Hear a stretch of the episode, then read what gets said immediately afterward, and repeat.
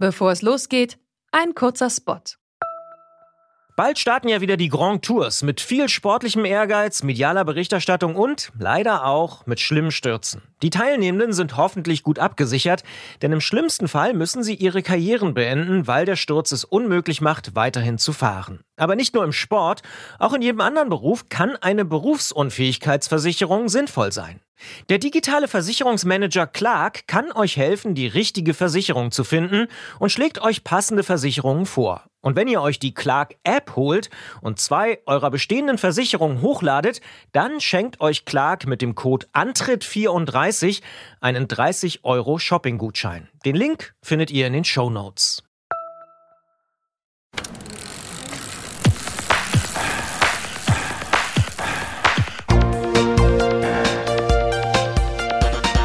Antritt. Alles zum Thema Fahrrad bei Detektor FM. Präsentiert von Rose, die Bike-Experten.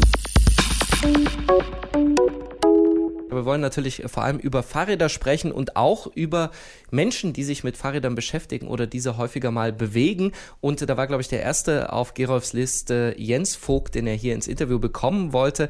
Wir haben das getan und ich weiß nicht, war das was Besonderes? Ist das ein Vorbild oder dachtest du einfach nur, den muss man haben, weil großer Name?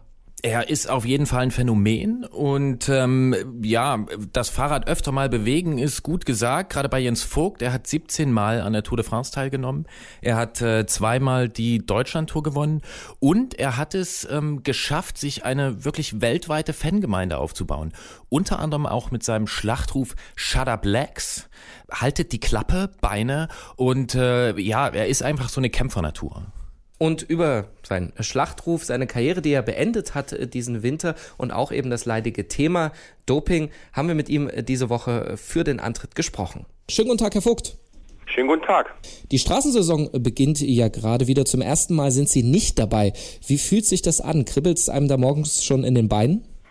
In der Tat tut es manchmal doch noch ein bisschen kribbeln. Es fehlt einem schon noch ein bisschen. Aber es fällt einem überhaupt nicht, wenn es regnet und sehr windig ist. Dann denkt man, na ein Glück, dass sie da nicht mehr raus muss.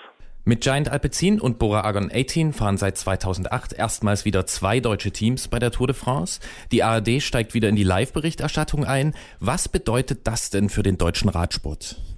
Bin der Meinung, dass das ein lange nötiger äh, Schritt in die richtige Richtung ist. Jetzt mit den äh, neuen jungen Fahrern wie Marcel Kittel, John Degenkolb, auch Toni Martin haben wir wirklich Weltklasse-Athleten, die den Radsport sehr, sehr gut vertreten und die mit den Dingen, die vor 10, 15 Jahren passiert sind, noch gar nichts mehr zu tun haben. Ja? Also diese Generation muss auch nicht mehr bestraft werden für die Schande der Vergangenheit. Und da ist das ein sehr, sehr guter Schritt, eine sehr, sehr gute Entwicklung in die richtige Richtung. Und hey, zwei deutsche Teams bei der Tour de France hat man schon lange nicht mehr. Also ich bin darüber sehr, sehr glücklich. Das Fernsehen ist auch wieder dabei und hoffentlich wird auch der Radsport jetzt wieder Teile seines alten Stellenwerts zurückgewinnen.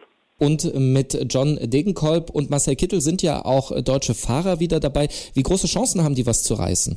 Ja, wie bei jeder Tour de France werden die Sprinter ihre Etappen haben. Speziell diese Kombination aus John Degenkolb Marcel Kittel. Marcel ist einfach ein Tick schneller auf den flachen Etappen. Der John Degenkolb überlebt die mittelschweren Etappen besser, kann bei den Etappen besser sprinten. Das heißt, die ergänzen sich beide sehr gut. Die wirklich flachen, schnellen Etappen sind perfekt für Marcel. Die schwereren mit welligem Profil sind sehr, sehr gut für John Degenkolb. Und da werden die zwei mindestens jeder eine. Eventuell gewinnen sie beide sogar zwei Etappen. Steht denn damit dem deutschen Radsport ein neuer Popularitätsschub bevor?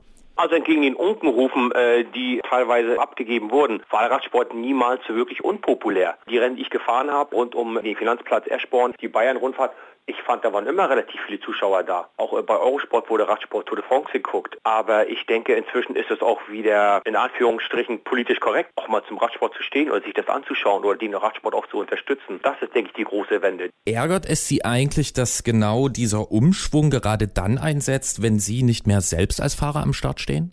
Nein, gar nicht. Ich sehe ja jetzt mit den Jungs, die wir da haben, dass da eine neue Generation am Start steht, die brauchen mich alten Mann nicht mehr. Und da bin ich glücklich, dass Radsport in guten Händen ist. Und was ich dabei auch sehr, sehr schön finde, ist, dass bei letzten Weltmeisterschaften im Straßenradsport in Spanien im letzten Jahr haben die deutschen Junioren, also die unter 19-Jährigen, sowohl das Straßenrennen als auch das Einzelzeitfahren gewonnen. Das heißt, auch in der Zukunft steht eine sehr, sehr starke junge Generation von deutschen Sportlern bereit, um das Zepter eben weiterzutragen. Von jetzt Marcel Kittel und jetzt John Degenkolb.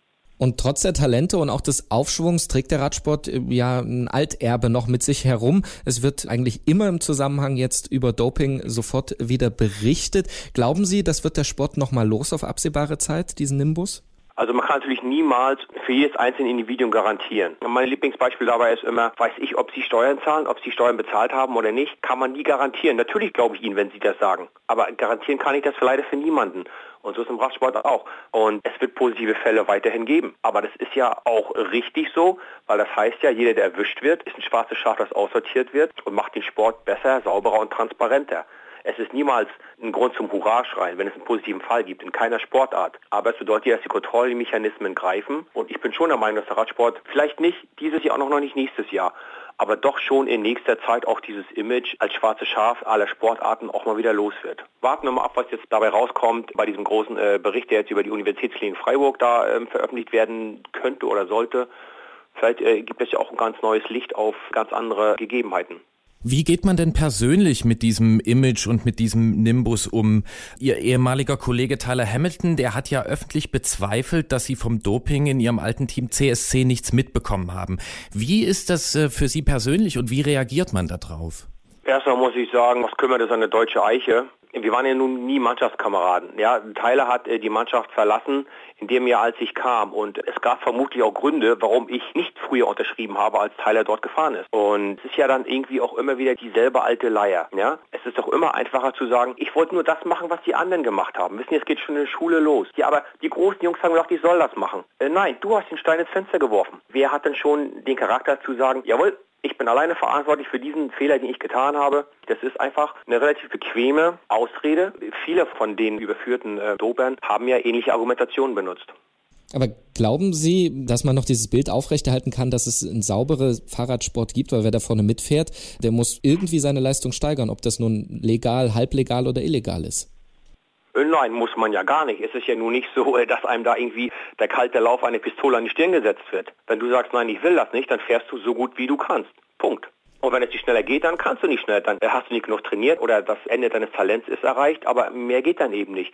Ganz sicher wird der Radsport das Image loswerden. Unser Weltverband hat sich rund erneuert, hat einen neuen Chef, der auch viele neue Leute mitgebracht hat. Wir arbeiten an diesem Problem und gehen ja auch hart dagegen vor. Und die neue junge Generation, die jetzt dazukommt, die sehen ja, Doping lohnt sich überhaupt nicht. Du wirst auf jeden Fall erwischt, du kommst damit nicht durch. Und von daher ist das ein No-Go für die. Also da bin ich schon felsenfest überzeugt, dass das besser geworden ist und weiterhin besser werden wird wo Sie gerade schon gesagt haben, von der alten Generation. Dann sprechen wir noch ein bisschen über Ihre aktive Zeit.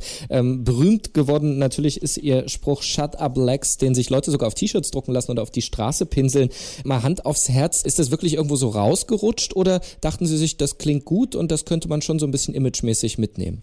Äh, nee, das hat eine Weile gedauert. Das habe ich, glaube ich, in einem Interview im dänischen Fernsehen gesagt. Da war ich noch bei CSC 2006 oder so, 2007 vielleicht. Da haben die mich gefragt, was ich denn mache, wenn ich jeden Tag eine Spitzengruppe bin und das nicht klappt und der Körper nicht mehr mitmachen will. Und dann sagte ich, ja, dann sage ich eben Cheddar Blacks und erzähle meinen Beinen, dass die machen sollen, was ich denen sage. Weil der Kopf den Körper kontrollieren sollte und nicht andersherum.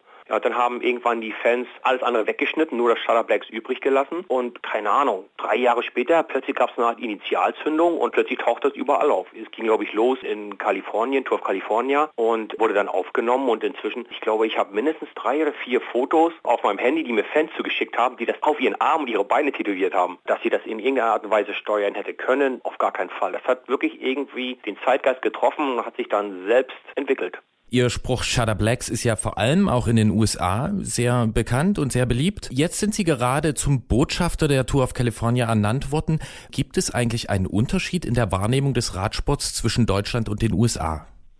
Denke äh, nicht, dass es einen großen Unterschied gibt. Es gibt vielleicht einen Unterschied, wie es in den Medien behandelt wird, aber die Leute sehen es genauso. Die USA hat natürlich mit Lance Armstrong das prominenteste Opfer all dieser alten Geschichten. Daher sind die ähnlich wie Deutschland auch, haben auch äh, eine kritische Sichtweise, aber die sind nach wie vor da begeistert. Kalifornien hat massenweise Zuschauer da und die Zuschauer kommen eben auch dahin, um nicht über 10, 15 Jahre alte Geschichten zu reden, sondern einfach um die Leute jetzt live zu sehen. Ja? In Kalifornien hat der Radsport oder diese Rundfahrt einfach auch eine Art Happening-Charakter. Eingangs haben wir Sie gefragt, ob Sie es vermissen und Sie haben gesagt, nee, nicht bei dem Wetter draußen. Aber grundsätzlich, äh, was denken Sie, wie viel werden Sie dann doch wieder auf dem Rad sitzen dieses Jahr? Gar nicht, nur wenn ich gezwungen werde. Ich glaube im Moment, ich sieze mein Fahrrad. Ich weiß nicht mal, ob da Luft drauf ist. Ich hole das tatsächlich nur raus, wenn ich tatsächlich ein Event habe, wo das von mir gefordert wird. Ich bin einfach noch zu dicht dran. Und wenn Sie nach 33 Jahren Radsport und 8 Jahren als Berufsfahrer, wenn ich an Radfahren denke, denke ich immer an Schmerzen, Leiden, Entbehrungen und Risiken auf den Abfahrten. Das brauche ich nicht mehr. Ich nehme an, irgendwann im Sommer, wenn das Wetter schöner wird und warm wird, dann fahre ich auch mal eine Stunde einfach aus Spaß Aber im Moment kann ich das nicht. Sobald ich das Fahrrad sehe oder anfasse, denke ich an Beruf, an Leiden, an Arbeiten. Hat Sie eigentlich schon jemand gefragt, ob Sie Radsport fürs Fernsehen kommentieren wollen? Ja, tatsächlich. Ich hatte auch mit der ARD geredet und auch mit Eurosport. Ich werde wohl auch mit Eurosport jetzt Flandern und Roubaix zusammen als Kommentator bei der Übertragung dann mitarbeiten. Die Tour of Kalifornien werde ich mit NBC, also dem äh, nationalen amerikanischen Fernsehen, werde ich dort zusammenarbeiten und zur Tour ist das noch ein bisschen offen. Aber ja, auf jeden Fall weiterhin auch in den Medien tätig sein. Ich versuche auch im ersten Jahr nach meinem Karriereende möglichst viele verschiedene Jobs anzunehmen und zu machen, um zu sehen, was kann ich eigentlich, was möchte ich was erwarten die anderen von mir und worin bin ich eigentlich schlecht. Ich äh, arbeite noch an meinem Buchprojekt, das ich schreibe. Ich versuche möglichst vielfältig zu sein im ersten Jahr, um zu sehen, was kann ich, was will ich und was will ich eigentlich nicht. Dann wünschen wir Ihnen äh, noch ein bisschen Entspannung und vielleicht kommt die Lust ja wirklich irgendwann zurück. Jens Vogt bei uns im Interview. Ich sage vielen Dank. Vielen Dank, Herr ja, Vogt. Vielen Dank für das Interview. Alle Beiträge, Reportagen und Interviews können Sie jederzeit nachhören im Netz auf detektor.fm.